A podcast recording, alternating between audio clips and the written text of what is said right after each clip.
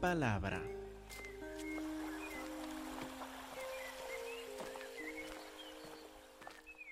Hermanos, los planes hoy son de examinar en detalle Lucas capítulo 6, versículo 17 en adelante. Lucas 6, 17. Pero para ver el trasfondo de estos versículos, para entender bien este pasaje, creo que hoy en realidad debemos empezar en Lucas 5, 36. Viendo unos versículos que vimos hace ocho días, recordándonos de su significado, para poder entender los versículos, la enseñanza de Jesús en que vamos a concentrar hoy. Entonces, si tiene su Biblia, por favor, abre a Lucas 5, versículo 36, y note que Jesús hace una diferencia no solo entre prendas de ropa, sino de, de la nueva época que ha empezado con él, en contraste con la vieja o antigua época que se va cerrando. Dice en Lucas 5, 36, les dijo también una parábola, nadie corta un pedazo de un vestido nuevo y lo pone en un vestido viejo pues si lo hace, no solamente rompe el nuevo, sino que el remiendo sacado de él no armoniza con el viejo, ni echa vino nuevo en odres viejos. De otra manera, el vino nuevo romperá los odres y se derramará, y los odres se perderán. Mas el vino nuevo en odres nuevos se ha de echar, lo uno y lo otro se conservan. Note cómo Jesús hace una diferencia entre lo nuevo y lo antiguo. Y si no me equivoco, hablamos un poco de esto hace ocho días. Les conté que mi esposa, cuando le di eh, un regalo de Navidad de una nueva prenda de ropa, ella no dijo, oh, qué bien, muchas gracias. La voy a romper para, para arreglar esta blusa vieja que tengo. Ninguno de nosotros reaccionamos con prendas de ropa nueva de esta forma. Igual la vieja época, representado por los fariseos, los saduceos, los escribas, tenía su propósito, pero Jesús es como esta nueva prenda. Llegó para una nueva época. Y no se puede solo romper una parte de Jesús para coserla en una prenda vieja, sino que hay que reconocer que esta nueva época en Cristo Jesús es bastante diferente. ¿Se acuerdan de esto de hace ocho días? Ya hemos vuelto a, este, a refrescar la memoria un poco, ¿verdad? Entonces, note cómo se manifiesta el contraste, el conflicto entre este antiguo antigua comunidad y la nueva en Lucas 6, versículo 6. Aconteció también en otro día de reposo que él, hablando de Jesús, entró en la sinagoga y enseñaba. Estaba ahí un hombre que tenía seca la mano derecha, tenía una mano que no servía, que se le había secado los músculos, los tendones, y eh, la mano era como paralizada, no servía para nada. Y le acechaban los escribas y los fariseos para ver si en el día de reposo lo sanaría, a fin de hallar de qué acusarle. ¿De qué querían acusarle? Puede trabajar el día de reposo. El sanar a otro es el trabajo de un médico. Y si Jesús se atrevía a sanar a este hombre delante de la vista de todos en la sinagoga el día de reposo, tendría algo de qué acusarle a Jesús. Entonces, versículo 8, mas él conocía los pensamientos de ellos. Dijo al hombre que tenía la mano seca, levántate, ponte en medio. Entonces, frente a todos de la sinagoga, Jesús le llamó que se pusiera enfrente de todos para que todos lo vieran bien. Él levantándose se puso en pie. Entonces Jesús les dijo, les preguntaré una cosa. ¿Es lícito o permitido en día de reposo hacer bien o hacer mal? Ahora, ¿quién quiere hacer mal ahí? O acabamos de ver los escribas y los fariseos, ¿verdad? ¿Con qué actitud llegaron a la sinagoga ese día los fariseos y los escribas? Llegaron, llegaron con la idea de que vamos a recibir una bendición de la palabra de Dios hoy. ¿Así pensaban los fariseos y los escribas ese día? No. Llegaban a la casa de Dios, la sinagoga ese día, con la idea de que vamos a poder experimentar y vivir el amor de Dios entre hermanos. ¿Así fue su actitud? No, ¿qué actitud tenía cuando llegaban a la sinagoga ese día? Vamos a acusarle a Jesús de algo. Vamos a tener como una actitud de crítica, lo vamos a examinar bien, vamos a estar pendientes de toda palabra, toda acción, no para aprender, no para acercarnos a Dios, sino para criticar para subrayar lo que ha hecho de mal y para condenarle. Entonces, los fariseos y escribas querían hacer bien o hacer mal ese día de reposo. Hacer mal, creo. Entonces, cuando Jesús les hace esta pregunta, dice, Él conocía los pensamientos de ellos. Dijo al hombre, levántate Luego en versículo 9 les preguntaré una cosa, ¿es lícito en el día de reposo hacer bien o hacer mal, salvar la vida o quitarla? ¿Qué van a querer hacer con Jesús al final? Pues quitarle la vida. Está haciendo una comparación entre esta comunidad antigua que se había apartado de la palabra y del amor de Dios y algo nuevo, una nueva época, una nueva comunidad que se va a concentrar en la vida, en la compasión, en la bendición a los necesitados. Mirándolos a todos alrededor, dijo al hombre, extiende tu mano, extiende tu mano. Esto no es trabajo. Nadie le paga por extender la mano, ¿verdad? No, esto es simplemente extender la mano. Extiende tu mano, dice. Él lo hizo así, su mano fue restaurada. Tenía los músculos de nuevo. Podía moverla sin dificultad. Estaba restaurada esta mano frente a los ojos de todos. Versículo 11. Entonces ellos dieron gracias a Dios y celebraron y alabanzas dieron al Padre por... No, ya se ve que el nuevo vino por la compasión y el amor de Jesús no se puede echar en estos odres viejos de la sinagoga vieja apartada de la compasión y la palabra de Dios. ¿Ven la diferencia? Al tener a Jesús y su amor y compasión, explotan. No, lo pueden contener, no lo pueden comprender. Ellos se llenaron de furor cuando un familiar suyo se queda sanado, ¿esto le llena de furor? No, qué contradicción. Se llenaron de furor y hablaban entre sí qué podrían hacer contra Jesús. Es bien importante reconocer cómo lo viejo se va poniendo de lado y esta nueva, nueva época en Jesús volviendo al amor y la compasión de Dios, empieza por entender los próximos versículos y lo que Jesús hace y lo que enseña en estos versículos difíciles que siguen. Primero, versículo 12. En aquellos días él fue al monte a orar y pasó la noche orando a Dios.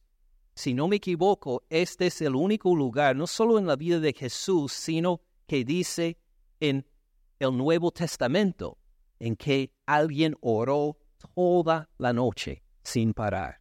Algo muy importante está por pasar. Y en preparación Jesús ora toda la noche. Cuando era de día, llamó a sus discípulos y escogió a doce de ellos, es decir, Jesús tenía ya muchos discípulos. pero está por, en esta nueva época, tener un odre nuevo, si quiere decirlo así. De estos, todos sus discípulos iba a escoger a doce en particular.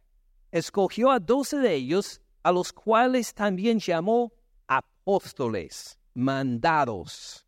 A Simón, a quien también llamó Pedro, Andrés su hermano, Jacobo y Juan, Felipe, Bartolomé, Mateo, Tomás, Jacobo, hijo de Alfeo, Simón llamado Celote, Judas, hermano de Jacobo, y Judas Iscariote, que llegó a ser el traidor.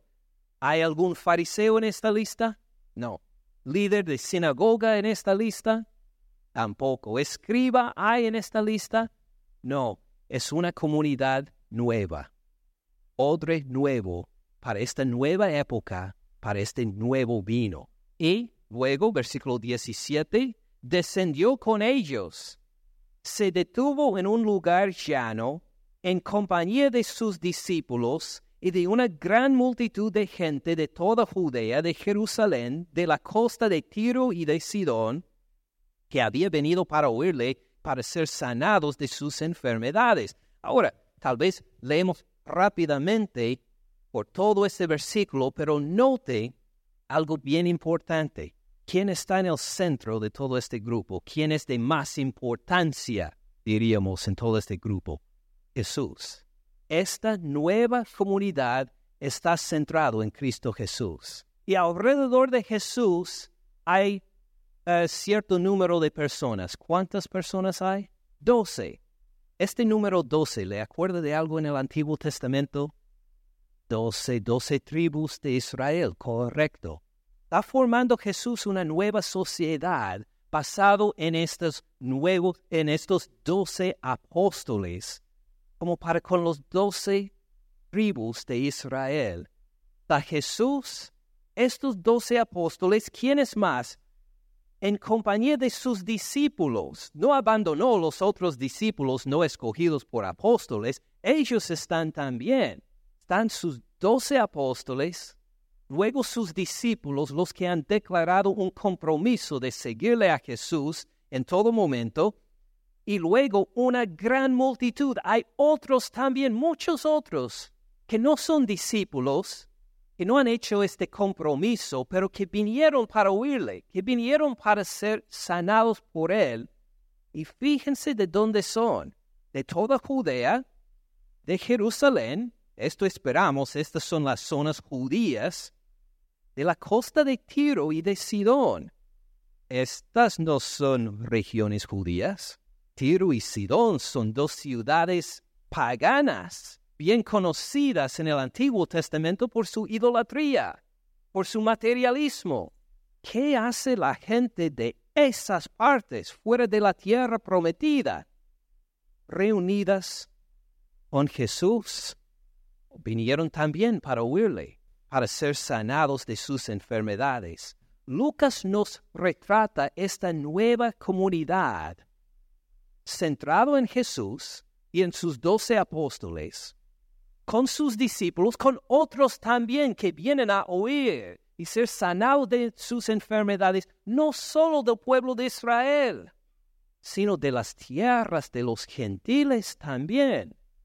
Está retratando desde el inicio cómo va a ser esa nueva comunidad que Jesús está preparando en todo el Evangelio de Lucas, en todo el libro de Hechos, que esperamos ver después de Lucas, hasta en los dos mil años que siguen hasta el día de hoy. Este es un retrato de cualquier iglesia cristiana, Jesús en el centro, con los doce apóstoles como fundación, incluyendo a discípulos, los que se han comprometido a seguir a Jesús en todo, y también a otros que tienen interés de escuchar, de recibir alguna ayuda, pero escuchan la palabra de, Dios también. Así es un retrato de la iglesia. El primer retrato de la iglesia, el primer retrato del cristianismo. Y Jesús empieza a enseñar cómo va a ser este grupo, qué va a dirigir a los apóstoles, cómo van a ser estos discípulos ¿Qué compromiso se pide a alguien que dice, tengo interés en esta fe cristiana, pero quiero escuchar antes de comprometerme? ¿Cómo va a ser esta comunidad? ¿Qué nos va a dirigir? Vamos a ser dirigidos, claro, por la palabra de Jesús. Y por eso Lucas nos enseña lo que dijo Jesús en esta ocasión. Leamos, versículo 20. Alzando los ojos hacia sus discípulos, note que es un mensaje en particular para los discípulos. Si uno no es discípulo de Jesús, a lo mejor no va a tener sentido, pero para los discípulos les dice, en esta nueva comunidad, la iglesia, así van a ser. Bienaventurados, bienaventurados, qué buen Qué buena palabra. Los salmos empiezan con la palabra bienaventurados también. Es una palabra de bendición. Quiere decir que Dios sea glorificado, que Dios reciba la gloria por lo que pasa en tu vida. Bienaventurados. ¡Qué felicidad! Excelente, esta comunidad empieza con buena palabra. Bienaventurados, ¿verdad? Bienaventurados ustedes. ¡Ay, qué bien! Esto nos gusta escuchar también. Los que estamos en esta nueva comunidad vamos a disfrutar la bendición de Dios. Bienaventurados ustedes, los pobres. Los pobres. Así dice en la traducción de ustedes también. Bienaventurados los pobres. Por favor. Mire, en el mundo antiguo hay dos clases de pobres. Hay los pobres los que tienen que trabajar todos los días para poder mantenerse. Es decir, si no trabajan este día, no comen. Pero gracias a Dios tienen todas sus capacidades, tienen sus trabajos, trabajan y pueden comprar el pan. Y hay otra clase de pobre también, la clase de pobre del que no puede trabajar, que no tiene ninguna posibilidad de mantenerse a sí mismo el que se queda en la calle con la mano arriba esperando una limosna de alguien porque no puede hacer nada y espera que la gente tenga compasión de él. Esta es otra clase de pobreza, ¿verdad? Esta es la clase de pobreza que Jesús describe aquí. Bienaventurados los que están en la miseria. Podríamos traducirlo así al español. Un momento, si, si paso por la calle y veo una señora de edad con ropa ya gastada por no haberla cambiado de por quién sabe cuánto tiempo, que apesta, que eh, no ha tenido una buena comida desde hace tiempo, que tiene ahí con sus ojos cerrados enferma que levanta la mano pidiendo limosna, yo la voy a agarrar de la mano a decir, qué bienaventurada eres, qué bendecida eres en tu pobreza. ¿Así le voy a decir? No, sería un insulto aún, sería algo cruel llegar a decir bienaventurados a esta mujer en la miseria pero es lo que acaba de decir Jesús acá. Pero sigue, porque vuestro, suyo, es el reino de Dios. Impresionante, ¿verdad? No solo suyo será el reino de Dios, que en sí sería una gran promesa, es ahora mismo, es bienaventurado, qué bendición. A ustedes los pobres, suyo es el reino de Dios. Versículo 21, bienaventurados los que ahora tienen hambre. La última vez que se le rugió el tigre pensó, ah, qué bendición, tengo hambre. ¿Así lo pensó? No, la última vez que se me pasó a mí dije, Janet, tengo hambre, prepárame algo. Voy a morir de hambre. Imagínense cuán consentidos somos. Eh, hablo de mí mismo, cuán consentido soy. Dice Jesús, no solo uno que a quien le falta el almuerzo, a los que tienen hambre de veras. Uno que dice que han pasado varios días sin comer. Bienaventurados, bendecidos los que ahora tienen hambre, porque serán saciados. Bienaventurados los que ahora lloran. Vemos una mujer en el lobby llorando a cántaros. Vamos a decir, qué bendecida es la señora. Todo lo contrario, buscamos consolarle. Bienaventurados los que ahora lloran, porque reirán. Bienaventurados serán cuando los hombres los aborrezcan, cuando se aparten de ti. Ahora piensa en la última vez que celebró su cumpleaños a solas, si le ha, si le ha pasado alguna vez. Y llegó su cumpleaños y nadie le llamó, nadie lo celebró. ¿Cómo se sentía? Bendecido, gloria a Dios soy. Que nadie celebró mi cumpleaños. No. Y Jesús habla de lo contrario, cuando los hombres los aborrezcan, cuando lo odian, cuando lo menosprecian. ¿Quién de nosotros vamos a decir qué bendición que la gente me odia? Cuando se aparten de ti, los vituperen y desechan su nombre como malo. Imagine, dicen que, ¿cómo vamos a definir la maldad, el pecado, y ponen el nombre de usted al lado? Este encarna el pecado. Este encarna la maldición de Dios. Lo primero en quien piensa cuando pienso en la maldición de Dios es el nombre y ponen el nombre de usted allí. ¿Quién de nosotros diríamos qué bendición? Sí, gloria a Dios. Por causa del Hijo del Hombre. Ah, ahí está un punto clave.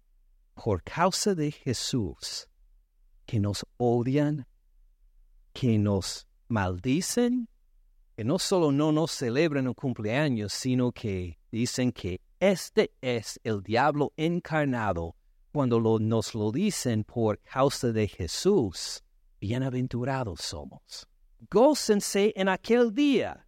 Gócense en aquel día cuando me llaman la maldición de Dios. Este día debo gozarme. Así dice Jesús. Gócense, celébrenlo alégrense porque he aquí su galardón es grande en los cielos. Jesús está de, acuerdo con los que nos maldicen y se apartan de nosotros. No. Dice, en cambio, tengo algo muy lindo preparado por ustedes. Porque así hacían sus padres con los profetas.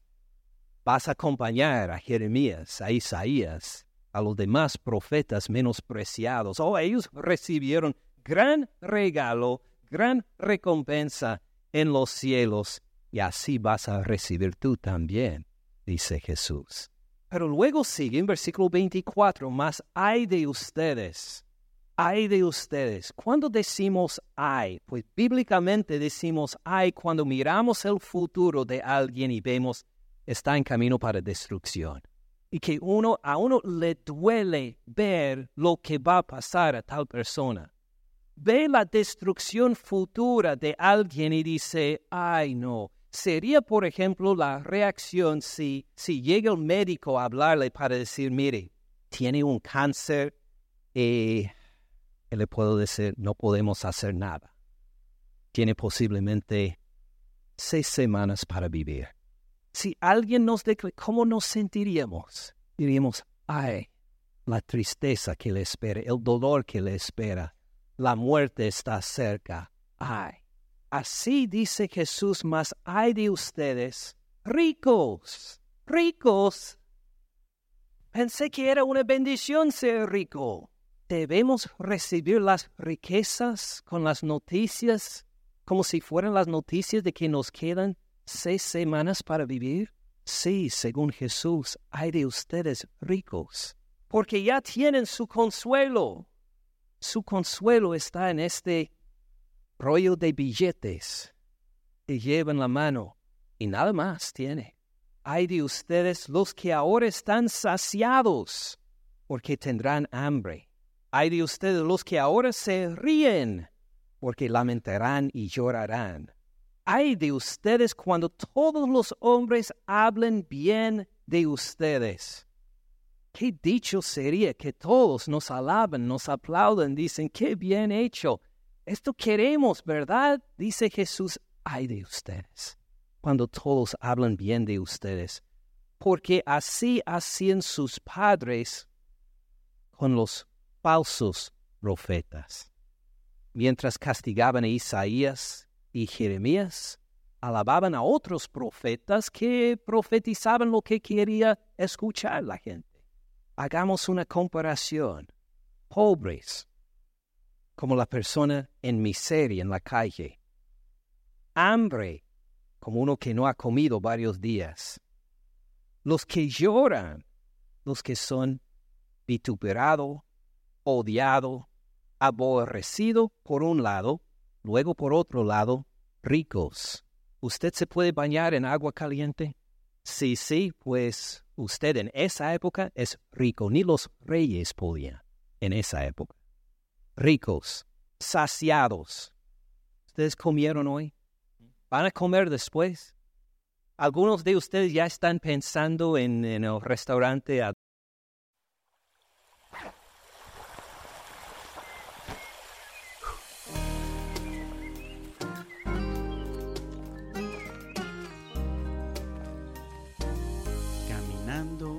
su palabra.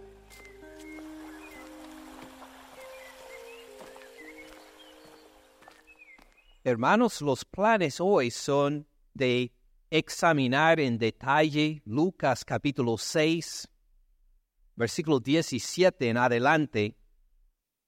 Lucas 6, 17. Pero para ver el trasfondo de estos versículos, para entender bien este pasaje, Creo que hoy en realidad debemos empezar en Lucas 5, 36. Viendo los versículos que vimos hace ocho días, recordándonos de su significado, para poder entender los versículos, la enseñanza de Jesús en que vamos a concentrar hoy.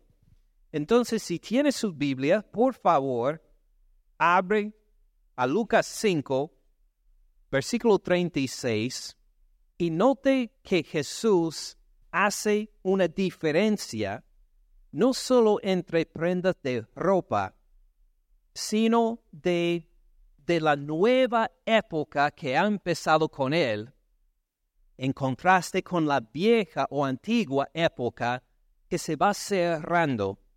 Dice en Lucas 5, 36, les dijo también una parábola, nadie corta un pedazo de un vestido nuevo y lo pone en un vestido viejo. Pues si lo hace, no solamente rompe el nuevo, sino que el remiendo sacado de él no armoniza con el viejo, ni echa vino nuevo en odres viejos. De otra manera, el vino nuevo romperá los odres y se derramará y los odres se perderán. Mas el vino nuevo en odres nuevos se ha de echar, lo uno y lo otro se conservan.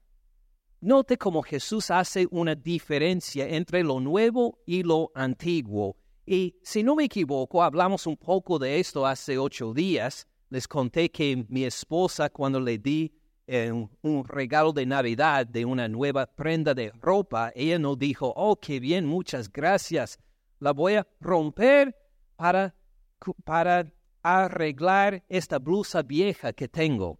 Ninguno de nosotros reaccionamos con prendas de ropa nueva de esta forma.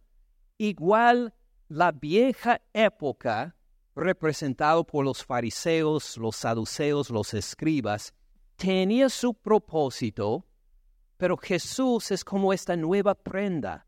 Llegó para una nueva época. Y no se puede solo romper una parte de Jesús para coserla en una prenda vieja, sino que hay que reconocer que esta nueva época en Cristo Jesús es bastante diferente. ¿Se acuerdan de esto de hace ocho días? Ya hemos vuelto a este, a refrescar la memoria un poco, ¿verdad?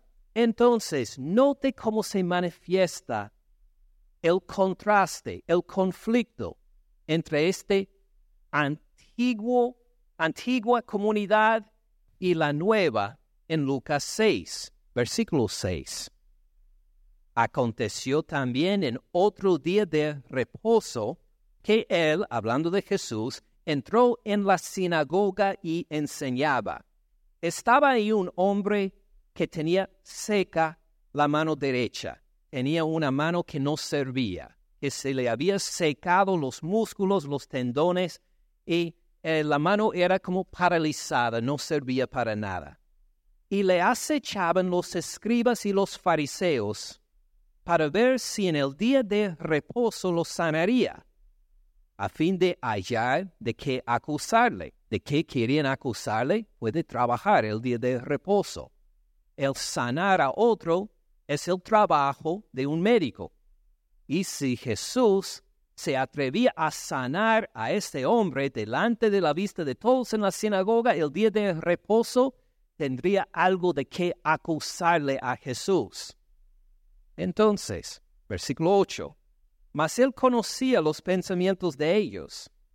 Dijo al hombre que tenía la mano seca, levántate, ponte en medio. Entonces, frente a todos de la sinagoga, Jesús le llamó que se pusiera en frente de todos para que todos lo vieran bien. Él levantándose se puso en pie. Entonces Jesús les dijo, les preguntaré una cosa. ¿Es lícito o permitido en día de reposo hacer bien o hacer mal? Ahora, ¿quién quiere hacer mal ahí? O acabamos de ver los escribas y los fariseos, ¿verdad?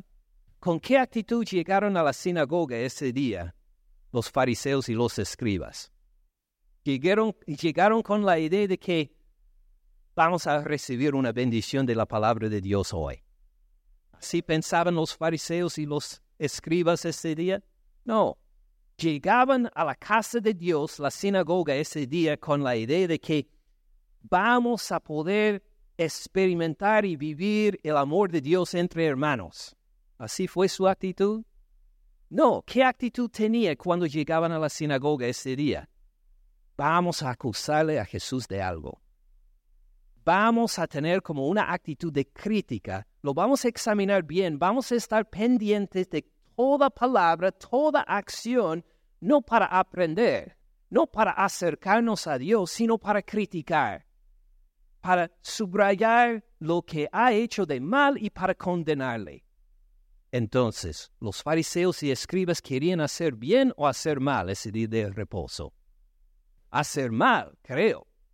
Entonces, cuando Jesús les hace esta pregunta, dice, Él conocía los pensamientos de ellos. Dijo al hombre, levántate. Luego en versículo 9 les preguntaré una cosa, ¿es lícito en el día de reposo hacer bien o hacer mal?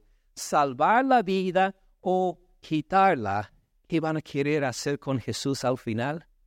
Pues quitarle la vida. Está haciendo una comparación entre esta comunidad antigua que se había apartado de la palabra y del amor de Dios y algo nuevo, una nueva época, una nueva comunidad que se va a concentrar en la vida, en la compasión en la bendición a los necesitados. Mirándolos a todos alrededor, dijo al hombre, extiende tu mano. Extiende tu mano. Esto no es trabajo. Nadie le paga por extender la mano, ¿verdad? No, esto es simplemente extender la mano. Extiende tu mano, dice. Él lo hizo así, su mano fue restaurada. Tenía los músculos de nuevo. Podía moverla sin dificultad. Estaba restaurada esta mano frente a los ojos de todos. Versículo 11. Entonces ellos dieron gracias a Dios y celebraron y alabanzas dieron al Padre por... No, ya se ve que el nuevo vino por la compasión y el amor de Jesús no se puede echar en estos odres viejos de la sinagoga vieja apartada de la compasión y la palabra de Dios. ¿Ven la diferencia? Al tener a Jesús y su amor y compasión, explotan, no, lo pueden contener, no lo pueden comprender. Ellos se llenaron de furor. Cuando un familiar suyo se queda sanado, ¿esto le llena de furor? No, qué contradicción. Se llenaron de furor y hablaban entre sí qué podrían hacer contra Jesús. Es bien importante reconocer cómo lo viejo se va poniendo de lado y esta nueva, nueva época en Jesús, volviendo al amor y la compasión de Dios, empieza por entender los próximos versículos y lo que Jesús hace y lo que enseña en estos versículos difíciles que siguen. Primero, versículo 12. En aquellos días él fue al monte a orar y pasó la noche orando a Dios. Si no me equivoco, este es el único lugar, no solo en la vida de Jesús, sino que dice en el Nuevo Testamento, en que alguien oró toda la noche sin parar. Algo muy importante está por pasar. Y en preparación Jesús ora toda la noche. Cuando era de día, llamó a sus discípulos y escogió a doce de ellos. Es decir, Jesús tenía ya muchos discípulos, pero está por, en esta nueva época, tener un odre nuevo, si quiere decirlo así, de estos todos sus discípulos, iba a escoger a doce en particular. Escogió a doce de ellos, a los cuales también llamó apóstoles mandados a Simón, a quien también llamó Pedro, Andrés su hermano, Jacobo y Juan, Felipe, Bartolomé, Mateo, Tomás, Jacobo, hijo de Alfeo, Simón llamado Celote, Judas, hermano de Jacobo y Judas Iscariote, que llegó a ser el traidor. ¿Hay algún fariseo en esta lista? No. ¿Líder de sinagoga en esta lista? Tampoco. ¿Escriba hay en esta lista? No, es una comunidad nueva. Odre nuevo para esta nueva época, para este nuevo vino. Y luego, versículo 17, descendió con ellos. Se detuvo en un lugar llano, en compañía de sus discípulos y de una gran multitud de gente de toda Judea, de Jerusalén, de la costa de Tiro y de Sidón, que había venido para oírle, para ser sanados de sus enfermedades. Ahora, tal vez leemos rápidamente por todo este versículo, pero note algo bien importante. ¿Quién está en el centro de todo este grupo? ¿Quién es de más importancia, diríamos, en todo este grupo? Jesús. Esta nueva comunidad está centrado en Cristo Jesús. Y alrededor de Jesús hay cierto número de personas. ¿Cuántas personas hay? Doce.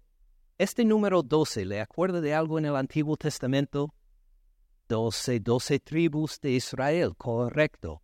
Está formando Jesús una nueva sociedad basado en estos nuevos, en estos doce apóstoles, como para con los doce tribus de Israel.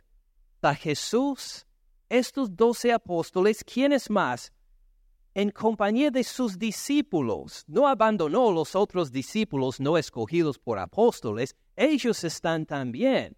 Están sus doce apóstoles, luego sus discípulos, los que han declarado un compromiso de seguirle a Jesús en todo momento, y luego una gran multitud. Hay otros también, muchos otros, que no son discípulos, que no han hecho este compromiso, pero que vinieron para oírle, que vinieron para ser sanados por él. Y fíjense de dónde son, de toda Judea, de Jerusalén, esto esperamos, estas son las zonas judías, de la costa de Tiro y de Sidón. Estas no son regiones judías. Tiro y Sidón son dos ciudades paganas bien conocidas en el Antiguo Testamento por su idolatría, por su materialismo. ¿Qué hace la gente de esas partes fuera de la tierra prometida? Reunidas con Jesús, vinieron también para oírle, para ser sanados de sus enfermedades. Lucas nos retrata esta nueva comunidad centrado en Jesús y en sus doce apóstoles, con sus discípulos, con otros también que vienen a oír y ser sanados de sus enfermedades, no solo del pueblo de Israel, sino de las tierras de los gentiles también. Está retratando desde el inicio cómo va a ser esa nueva comunidad que Jesús está preparando en todo el Evangelio de Lucas, en todo el libro de Hechos, esperamos ver después de Lucas, hasta en los dos mil años que siguen hasta el día de hoy. Este es un retrato de cualquier iglesia cristiana. Jesús en el centro, con los doce apóstoles como fundación, incluyendo a discípulos, los que se han comprometido a seguir a Jesús en todo, y también a otros que tienen interés de escuchar, de recibir alguna ayuda, pero escuchan la palabra de, de Dios también. Así es un retrato de la iglesia el primer retrato de la iglesia, el primer retrato del cristianismo. Y Jesús empieza a enseñar cómo va a ser este grupo, qué va a dirigir a los apóstoles, cómo van a ser estos discípulos, qué compromiso se pide a alguien que dice, tengo interés en esta fe cristiana, pero quiero escuchar antes de comprometerme ¿Cómo va a ser esta comunidad? ¿Qué nos va a dirigir? Vamos a ser dirigidos, claro, por la palabra de Jesús. Y por eso Lucas nos enseña lo que dijo Jesús en esta ocasión. Leamos, versículo 20. Alzando los ojos hacia sus discípulos, note que es un mensaje en particular para los discípulos si uno no es discípulo de Jesús, a lo mejor no va a tener sentido, pero para los discípulos les dice, en esta nueva comunidad, la iglesia, así van a ser. Bienaventurados, bienaventurados, qué buen, qué buena palabra. Los salmos empiezan con la palabra bienaventurados también. Es una palabra de bendición. Quiere decir que Dios sea glorificado, que Dios reciba la gloria por lo que pasa en tu vida. Bienaventurados, qué felicidad. Excelente, esta comunidad empieza con buena palabra. Bienaventurados, ¿verdad? Bienaventurados ustedes. Ay, qué bien. Esto nos gusta escuchar también. Los que estamos en esta nueva comunidad vamos a disfrutar la bendición de Dios. Bienaventurados ustedes los pobres, los pobres. Así dice en la traducción de ustedes también. Bienaventurados los pobres. Por favor. Mire, en el mundo antiguo hay dos clases de pobres. Hay los pobres, los que tienen que trabajar todos los días para poder mantenerse. Es decir, si no trabajan este día, no comen pero gracias a Dios tienen todas sus capacidades, tienen sus trabajos, trabajan y pueden comprar el pan. Y hay otra clase de pobre también, la clase de pobre del que no puede trabajar, que no tiene ninguna posibilidad de mantenerse a sí mismo. El que se queda en la calle con la mano arriba esperando una limosna de alguien porque no puede hacer nada y espera que la gente tenga compasión de él. Esta es otra clase de pobreza, ¿verdad? Esta es la clase de pobreza que Jesús describe aquí. Bienaventurados los que están en la miseria. Podríamos traducirlo así al español. Un momento. Si, paso por la calle y veo una señora de edad con ropa ya gastada por no haberla cambiado de por quién sabe cuánto tiempo, que apesta, que eh, no ha tenido una buena comida desde hace tiempo, que tiene ahí con sus ojos cerrados, enferma, que levanta la mano pidiendo limosna, yo la voy a agarrar de la mano a decir, qué bienaventurada eres, qué bendecida eres en tu pobreza. ¿Así le voy a decir? No, sería un insulto aún, sería algo cruel llegar a decir bienaventurados a esta mujer en la miseria, pero es lo que acaba de decir Jesús acá. Pero sigue, porque vuestro, suyo, es el reino de Dios. Impresionante, ¿verdad? No solo suyo será el reino de Dios, que en sí sería una gran promesa, es ahora mismo, es bienaventurado, qué bendición. A ustedes los pobres, suyo es el reino de Dios. Versículo 21, bienaventurados los que ahora tienen hambre. La última vez que se le rugió el tigre, pensó, ah, qué bendición, tengo hambre. ¿Así lo pensó? No, la última vez que se me pasó a mí, dije, Janet, tengo hambre, prepárame algo. Voy a morir de hambre. Imagínense cuán consentidos somos. Eh, hablo de mí mismo, cuán consentido soy. Dice Jesús, no solo uno que a quien le falta el almuerzo, a los que tienen hambre de veras. Uno que dice que han pasado varios días sin comer. Bienaventurados, bendecidos, los que ahora tienen hambre, porque serán saciados. Bienaventurados los que ahora lloran. Vemos una mujer en el lobby llorando a cántaros. Vamos a decir, qué bendecida es la señora. Todo lo contrario, buscamos consolarle. Bienaventurados los que ahora lloran, porque reirán. Bienaventurados serán cuando los hombres los aborrezcan, cuando se aparten de ti. Ahora piensa en la última vez que celebró su cumpleaños a solas, si le ha, si le ha pasado alguna vez. Y llegó su cumpleaños y nadie le llamó, nadie lo celebró. ¿Cómo se sentía? Bendecido, gloria a Dios soy. Que nadie celebró mi cumpleaños. No. Y Jesús habla de lo contrario, cuando los hombres los aborrezcan, cuando lo odian, cuando lo menosprecian. ¿Quién de nosotros vamos a decir qué bendición que la gente me odia? Cuando se aparten de ti, los vituperen y desechan su nombre como malo. Imagine, dicen que, ¿cómo vamos a definir la maldad, el pecado, y ponen el nombre de usted al lado? Este encarna el pecado.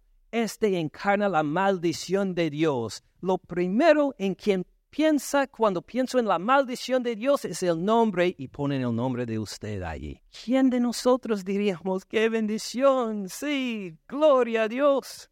Por causa del Hijo del Hombre. Ah, ahí está un punto clave. Por causa de Jesús, que nos odian, que nos maldicen, que no solo no nos celebran el cumpleaños, sino que dicen que este es el diablo encarnado cuando nos lo dicen por causa de Jesús. Bienaventurados somos.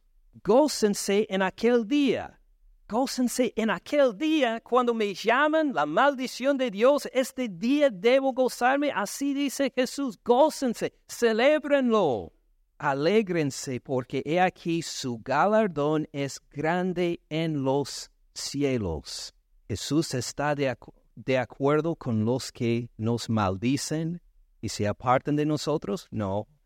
Dice, en cambio, tengo algo muy lindo preparado por ustedes. Porque así hacían sus padres con los profetas. Vas a acompañar a Jeremías, a Isaías, a los demás profetas menospreciados. Oh, ellos recibieron gran regalo, gran recompensa en los cielos y así vas a recibir tú también, dice Jesús. Pero luego sigue en versículo 24, más hay de ustedes, hay de ustedes. Cuando decimos hay, pues bíblicamente decimos hay cuando miramos el futuro de alguien y vemos está en camino para destrucción. Y que uno, a uno le duele ver lo que va a pasar a tal persona. ve la destrucción futura de alguien y dice, ay no, sería por ejemplo la reacción si, si llega el médico a hablarle para decir, mire, tiene un cáncer y le puedo decir, no podemos hacer nada. Tiene posiblemente seis semanas para vivir. Si alguien nos declara, ¿cómo nos sentiríamos? Diríamos, ay,